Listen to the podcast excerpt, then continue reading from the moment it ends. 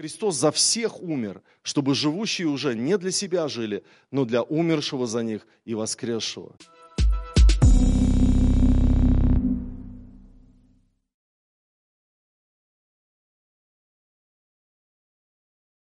У меня не так много времени, но и проповедь небольшая, проповедь, посвященная Иисусу Христу.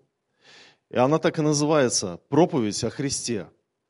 После этой проповеди мы будем принимать причастие. Поэтому максимальное мое желание, чтобы мы сфокусировали свой взгляд, взгляд своего сердца на Иисуса Христа сегодня. Дело в том, что многие люди ищут в христианстве путь счастья, ищут в христианстве э, некую правду, э, решение каких-то социальных вопросов, решение вопроса защищенности своей, чтобы был некий купол, охраняющий тебя. А некоторые ищут а, в христианстве процветающую жизнь, чтобы, чтобы было процветание, чтобы все было в гору и все было хорошо. Многие ищут в христианстве путь и правду, и истину, и жизнь, в то время как Иисус Христос сказал, «Я есть путь и истина и жизнь». И вот а, мы можем прочитать это в Евангелии от Иоанна 14,6. Иисус сказал ему, «Я есть им путь и истина и жизнь, никто не приходит к Отцу, как только через Меня». Одного исследователя Африки вели э, через непроходимые джунгли.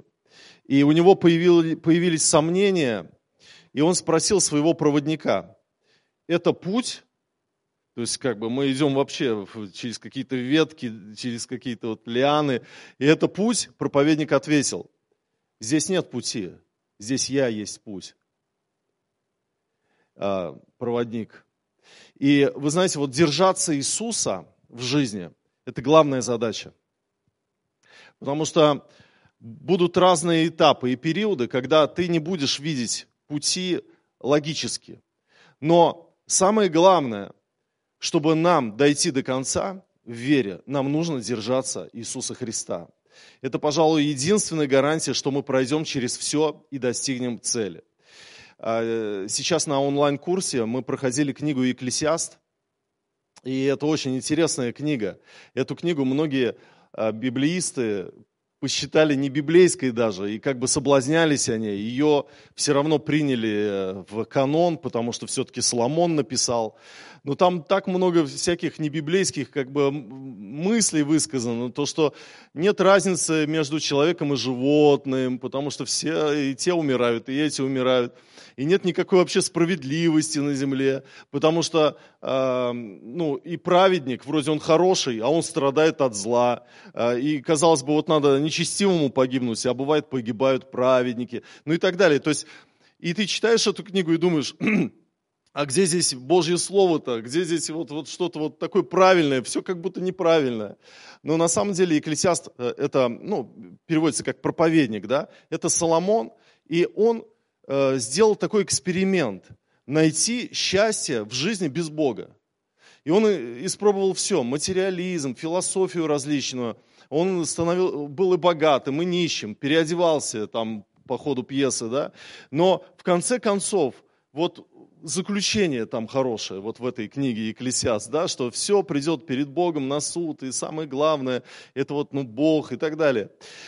Э, но вы знаете, что интересно, вот евреи понимают эти книги, Псалтирь идет, потом а, Екклесиасты, потом песни, песней. Они понимают как восходящую истину. И вот песни песни – это апогей этой истины. То есть псалтирь это вот, вот очень такие отношения с Богом, вот разные, но искренние, сердечные, там и о суде, там и о правде, о любви, и, и об отчаянии, и о вере, и так далее. Потом Екклесиаст вот со своими сомнениями, но это эксперимент. Это эксперимент, что без Бога счастья и справедливости, и истины в жизни нет. Вот. Но вот Екклесиаст вот такой вот необычный – он выливается дальше. Следующая книга идет «Песня песней». А песня песней – это о личностях, о двух людях, о двух личностях, которые любят друг друга.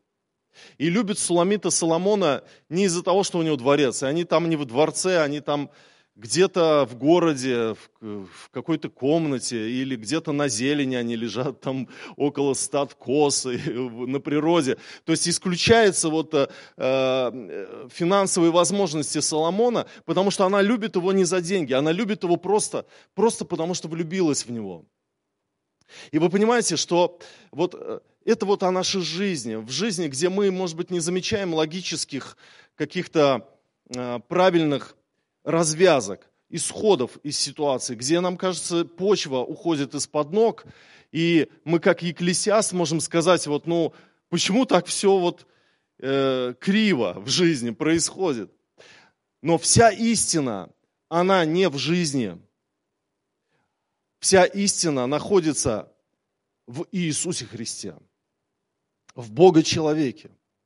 И мы находим, мы переходим как бы вот из экклесиаста. Всегда нужно переходить с экклесиаста, с непонятностей в жизни к личностным отношениям, что истина, она в Бога-человеке, в возлюбленном моем. Там, как бы вы понимаете, э, в прообразе это о церкви и о Христе. И вся моя жизнь, весь мой смысл, все мое счастье, оно не в богатстве, оно не в том, что у меня будет большая семья многодетная, или что я построю большой дом, или перееду в другую страну. Все мое счастье во Христе. И тот, кто это не понял, он не познал еще Христа. Или на пути познания к Нему. Потому что многие ведь пришли к Христу сегодня, так же, как и те 2000 лет назад, чтобы поесть хлеба, увидеть чудо, восполнить свои нужды э, и так далее. Но мы приходим ко Христу в первую очередь из-за плененной, плененного сердца Его любовью. Потому что я не могу иначе. Помните, как э, Иоанн там, и Андрей, они, оставив сети, тотчас, написано, последовали за ним. То есть ничто не сдержало. И вы знаете, в жизни, конечно, есть много разных благ. И когда человек хочет создать семью, когда девушка хочет выйти замуж, родить ребенка. Есть семьи, у которых нет детей, и они мечтают родить ребенка. И это благо, когда рождается ребенок а, в такой семье. И благо, когда человек, который мечтал о чем-то, например, поехать в какую-то страну, путешествовать, и он едет туда, это тоже счастье. Счастье приобрести что-то, что ты давно не мог приобрести, мечтал об этом, это счастье. Но все то, что я описал, это еще одно счастье. А, истинное же счастье, оно во Христе Иисусе. То есть, другими словами, даже если не родится ребенок в той семье, в которой, которые э, хотят, чтобы он родился, даже если ситуация в экономике семьи или в твоей личной экономике не изменится кардинально э, к лучшему, даже если не произойдет чего-то, о чем ты мечтал, это не сделает тебя несчастным от того, что ты счастлив априори из-за того, что у тебя есть Иисус Христос. Понимаете, да? Вот эти личные отношения со Христом, это уже есть настоящее счастье. А мне понравилась проповедь Александра Меня, она осталась в записи. А, он рассказывал про, о рассказе Герберта Уэллса «Дверь в стене». И этот рассказ о том, что человек в детстве однажды шел по улице и увидел в стене зеленую дверь. Он увидел зеленую дверь и вошел в нее. Мальчик зашел и увидел красоту неописуемую, а, сады раскинутые, женщин, таких красивых женщин, добрых, как ангелы. И он увидел все это великое счастье, и одна женщина обратилась к нему и сказала, ты обязательно будешь здесь когда-то, если ты захочешь. И все, и он вышел оттуда потом. И потом он уже не видел этой двери, но в его жизни были некоторые фрагменты, когда он ее видел. Однажды он ехал в институт, потому что он был студентом уже, и проезжая на автобусе, он видел дверь эту в стене, эту зеленую дверь. И нет бы ему крикнуть водителю, остановись, и побежать туда. Но он сказал, я же учусь, я же опоздаю на учебу. И проехал мимо.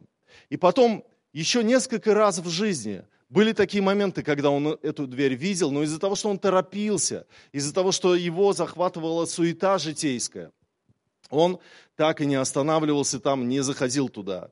И вот уже будучи старым, он осознал, что все, к чему он стремился в жизни, это была суета, это было не настоящее. И он так сильно сожалел, что он не вошел в ту дверь. И тогда он ночью в отчаянии, будучи старым человеком, пошел на эту улицу искать эту дверь. И так и не нашел ее. Упал в яму и на утро был найден мертвым. Это рассказ Герберта Уэллса «Дверь в стене». И Александр Мень говорит, что это, этот рассказ – это притча о нашей жизни. На самом деле, когда есть главные вещи в жизни, это отношения со Христом, потому что именно в них заключается Царство Божие, когда ты внутри себя обнаруживаешь этот сад, этот мир. Мы как бы, мы как бы гасим это, мы, мы ищем это во внешних источниках, свое удовлетворение и счастье.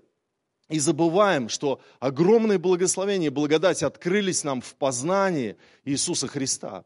И вот когда мы говорим о истине, о пути, о жизни, мы э, говорим об Екклесиасте, который в этом мире не нашел настоящего, настоящего счастья, настоящей истины, то, вы знаете, вот это очень сильно перекликается с новозаветной историей. Вообще Екклесиаст очень э, фонит в Новом Завете, знаете, звучит, звучит в Евангелиях, звучит в Новом Завете, потому что вот, вот послушайте, Иисус Христос приходит к Марии и к Марфе. И Мария сидела и слушала, а Марфа там заботилась об угощении. И он обращается к Марфе, это Луки 10 глава, 41-42 стихи, и говорит, Марфа, Марфа, ты заботишься и суетишься о многом, а одно только нужно. Мария же избрала благую часть, которая не отнимется у нее. Но мы иногда вот, ну, жалеем Марфу, потому что, ну, что это такое, там, Мария такая духовная, сидит, слушает проповедь, а Марфа об угощении э, заботится, гостеприимство проявляет, а еще укор в свой адрес получает. И нам как бы ее жалко. Но на самом деле, вот, вот это же о жизни тоже, это некая философия обрисована здесь, житейская, что мы в жизни бывает главное – опускаем, потому что нам нужно что-то приготовить, нам нужно что-то организовать. Мы, мы двигаемся э, в, в том, что нам кажется важным. Но самое важное, что может быть у тебя, когда у тебя Бога человек, Сын Божий в доме сейчас сидит. Самое важное, это вот сидеть его слушать, смотреть ему в глаза, потому что он скоро уйдет. Потому что ты вчера готовил, а ты завтра будешь готовить. Э, послезавтра будешь тоже кого-то встречать и кому-то готовить а Христос у тебя только сегодня, через два часа Он уйдет. Вы понимаете, да? То есть я о чем сегодня хочу сказать? Об акцентуации, о том, что самое главное в жизни – это Господь Иисус Христос. Апостол Павел во втором послании Тимофею использует очень богатый образный язык. И когда мы читаем второе Тимофею, мы видим столько много интересных образов. Один из образов описан во втором Тимофею 4.6. Я прочитаю в переводе епископа Кассиана. «Ибо я уже становлюсь жертвенным возлиянием, и время отшествия моего настало». И вот это слово а, э, возлияние, а, это то, что мы не находим в синодальном переводе, потому что в нашем синодальном переводе написано «я становлюсь жертвою, и время отшествия мое э, настало». Но на самом деле не просто жертвою, а возлиянием. И мы помним по Ветхому Завету то, что сначала сжигалось э, животное, э, жертва всесожжения была, потом хлеб предложение должны были священники принести, а потом вино возлияния. Это как некий апогей жертвоприношения. И апостол Павел осмысливал свою жизнь как жертвенное возлияние а, на алтаре. То есть он осмысливал свою жизнь как полностью посвященную Господу. Полностью посвященную Господу. Я живу для Него. Моя жизнь – это Христос. А смерть – приобретение. Почему? Потому что вся истина, она во Христе. Потому что я не умру вовек. А, я перейду через Иордан смерти, чтобы встретиться с Ним. Вся моя жизнь – это Он, и я полностью посвящен Ему. И вот этот же образ филиппийцам в послании используется 2.17. Но, е, но если я и становлюсь жертвенным возлиянием к жертве и служению вере вашей, то я радуюсь и, и радуюсь со всеми вами пишет апостол Павел. Хиберт говорит, вся его жизнь была представлена Богу в жертву живую. Теперь же смерть его, потому что апостол Павел писал это э, перед своей казнью, он говорит, подобно как возлияние вина завершало обряд жертвоприношения, делало его жертву совершенной. И вот сегодня я хочу с вами поразмышлять о преданности Господу. А что есть ваша жизнь? А что есть твоя жизнь? Можем ли мы сказать, что моя жизнь – это жертва Богу, что я полностью посвящен Ему, потому что я Его люблю, потому что я Ему служу, несмотря ни на какие обстоятельства в моей жизни. Отдались мы Ему полностью или нет? Готовы ли мы стать разлитым вином на Его алтаре? Настолько ли мы Его любим, чтобы всецело посвятить Ему свою жизнь? Живем ли мы в песне песней? Или мы находимся еще где-то растерянными в эксперименте экклесиаста? А, ведь жертва не принадлежит себе. Есть большая разница пригласить его в свою жизнь, как скорую помощь, как мастера по ремонту мебели, или осознать себя принадлежащим ему. Вот есть большая разница, что мы сделали. Христос, приди, устрой мне все в квартире, устрой все мне в семье, устрой все мне в жизни.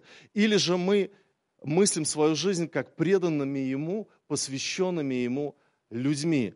Вот кто кому принадлежит, Бог мне или я Ему? Это вопрос о посвящении и о преданности. И последнее место Писания, которое я прочитаю, 2 Коринфянам 5 глава, 14-15 стихи. «Ибо любовь Христова объемлет нас, рассуждающих так. Если один умер за всех, то все умерли. А Христос за всех умер, чтобы живущие уже не для себя жили, но для умершего за них и воскресшего а любовь Христова объемлет нас. И сегодня мы будем принимать причастие. И я очень хочу, чтобы наши сердца объемлила любовь Христова, чтобы мы рассуждали так. Если Христос за меня умер, то и я, и я за Него полностью посвящаю свою жизнь. Э, меня очень вдохновляют истории из э, ранней церкви. И я вот эту историю как-то однажды нашел и был очень этому рад. Это история о мученике Романе Римском. Роман Римский – это воин, который служил в Риме, и во время преследования христиан при императоре, при императоре Валериане, это были жесточайшие гонения, он стал свидетелем мученичества диакона Лаврентия. Э, человека, преданного Богу. Его схватили в тюрьму, его избивали и готовили к казни. И когда Роман Римский, воин римский, не еврей, язычник, он э, смотрел, как этот диакон переносит эти страдания за Христа, как он преданно верен и не отрекается от него, и любит его, то на него что-то сошло. Он, он уверовал во Христа. Он уверовал и пришел к диакону Лаврентию с кувшином, э, с водоносом воды и попросил его крестить его. И тот его крестил. И когда это стало известным, что римский воин пришел к этому сектанту, чтобы креститься, э, к тому, которого мы казним, то вы знаете, что сделали с Романом Римским? Э, этого воина разоблачили и казнили прежде диакона за день до смерти архизиакона Лаврентия. И вот эта история о том, как человек нашел во Христе не возможность прожить там долгую жизнь или переехать в другую страну или повыситься в звании, а он нашел во Христе путь, истину и жизнь. Все только во Христе, потому что он ничего от Христа не получил в этой земной жизни, кроме как то, что называется вечное спасение. И за это, за все он отдал свою жизнь. Он уверовал, он э, не пережил, может быть, еще каких-то явных благословений, там, изменения какой-то жизненной земной ситуации, но он отдал свою жизнь за Христа. Почему? Потому что он иначе не мог. Он его полюбил. Иначе нельзя идти за Христом, если ты его не полюбишь. И вот сегодня вот это главная мысль перед тем, как причащаться. Поэтому, когда мы будем сейчас принимать причастие, некоторые отнесутся к причастию как к целительным лекарствам. И это правильно, потому что мы при, принимаем тело и кровь Христа, и при этом мы знаем, что э, это лекарство бессмертия. Об этом писали святые отцы тоже. Но кто-то отнесется к этому, что вот надо сейчас поблагодарить Христа, да? И ты стоишь с этим и думаешь, а за что мне благодарить? У меня в этом году там родственник умер, у меня в этом году я работу потерял, а, или там моя ситуация никак не меняется. Но давайте мы переформатируем свою веру, давайте мы придем к истинному познанию Господа и поблагодарим Его за то, что Он меня нашел и меня избрал, что Он меня спас, что Он явился мне, как некогда Андрею и Иоанну позвал их, и они оставили все, просто из-за того, что они полюбили Христа. Давайте мы познаем Христа как путь и истинную жизнь. Даже в жизни, когда ты идешь под джунглям, и ты не видишь пути, Христос рядом, просто держись за Него. Он есть путь. И ты пройдешь. Аминь.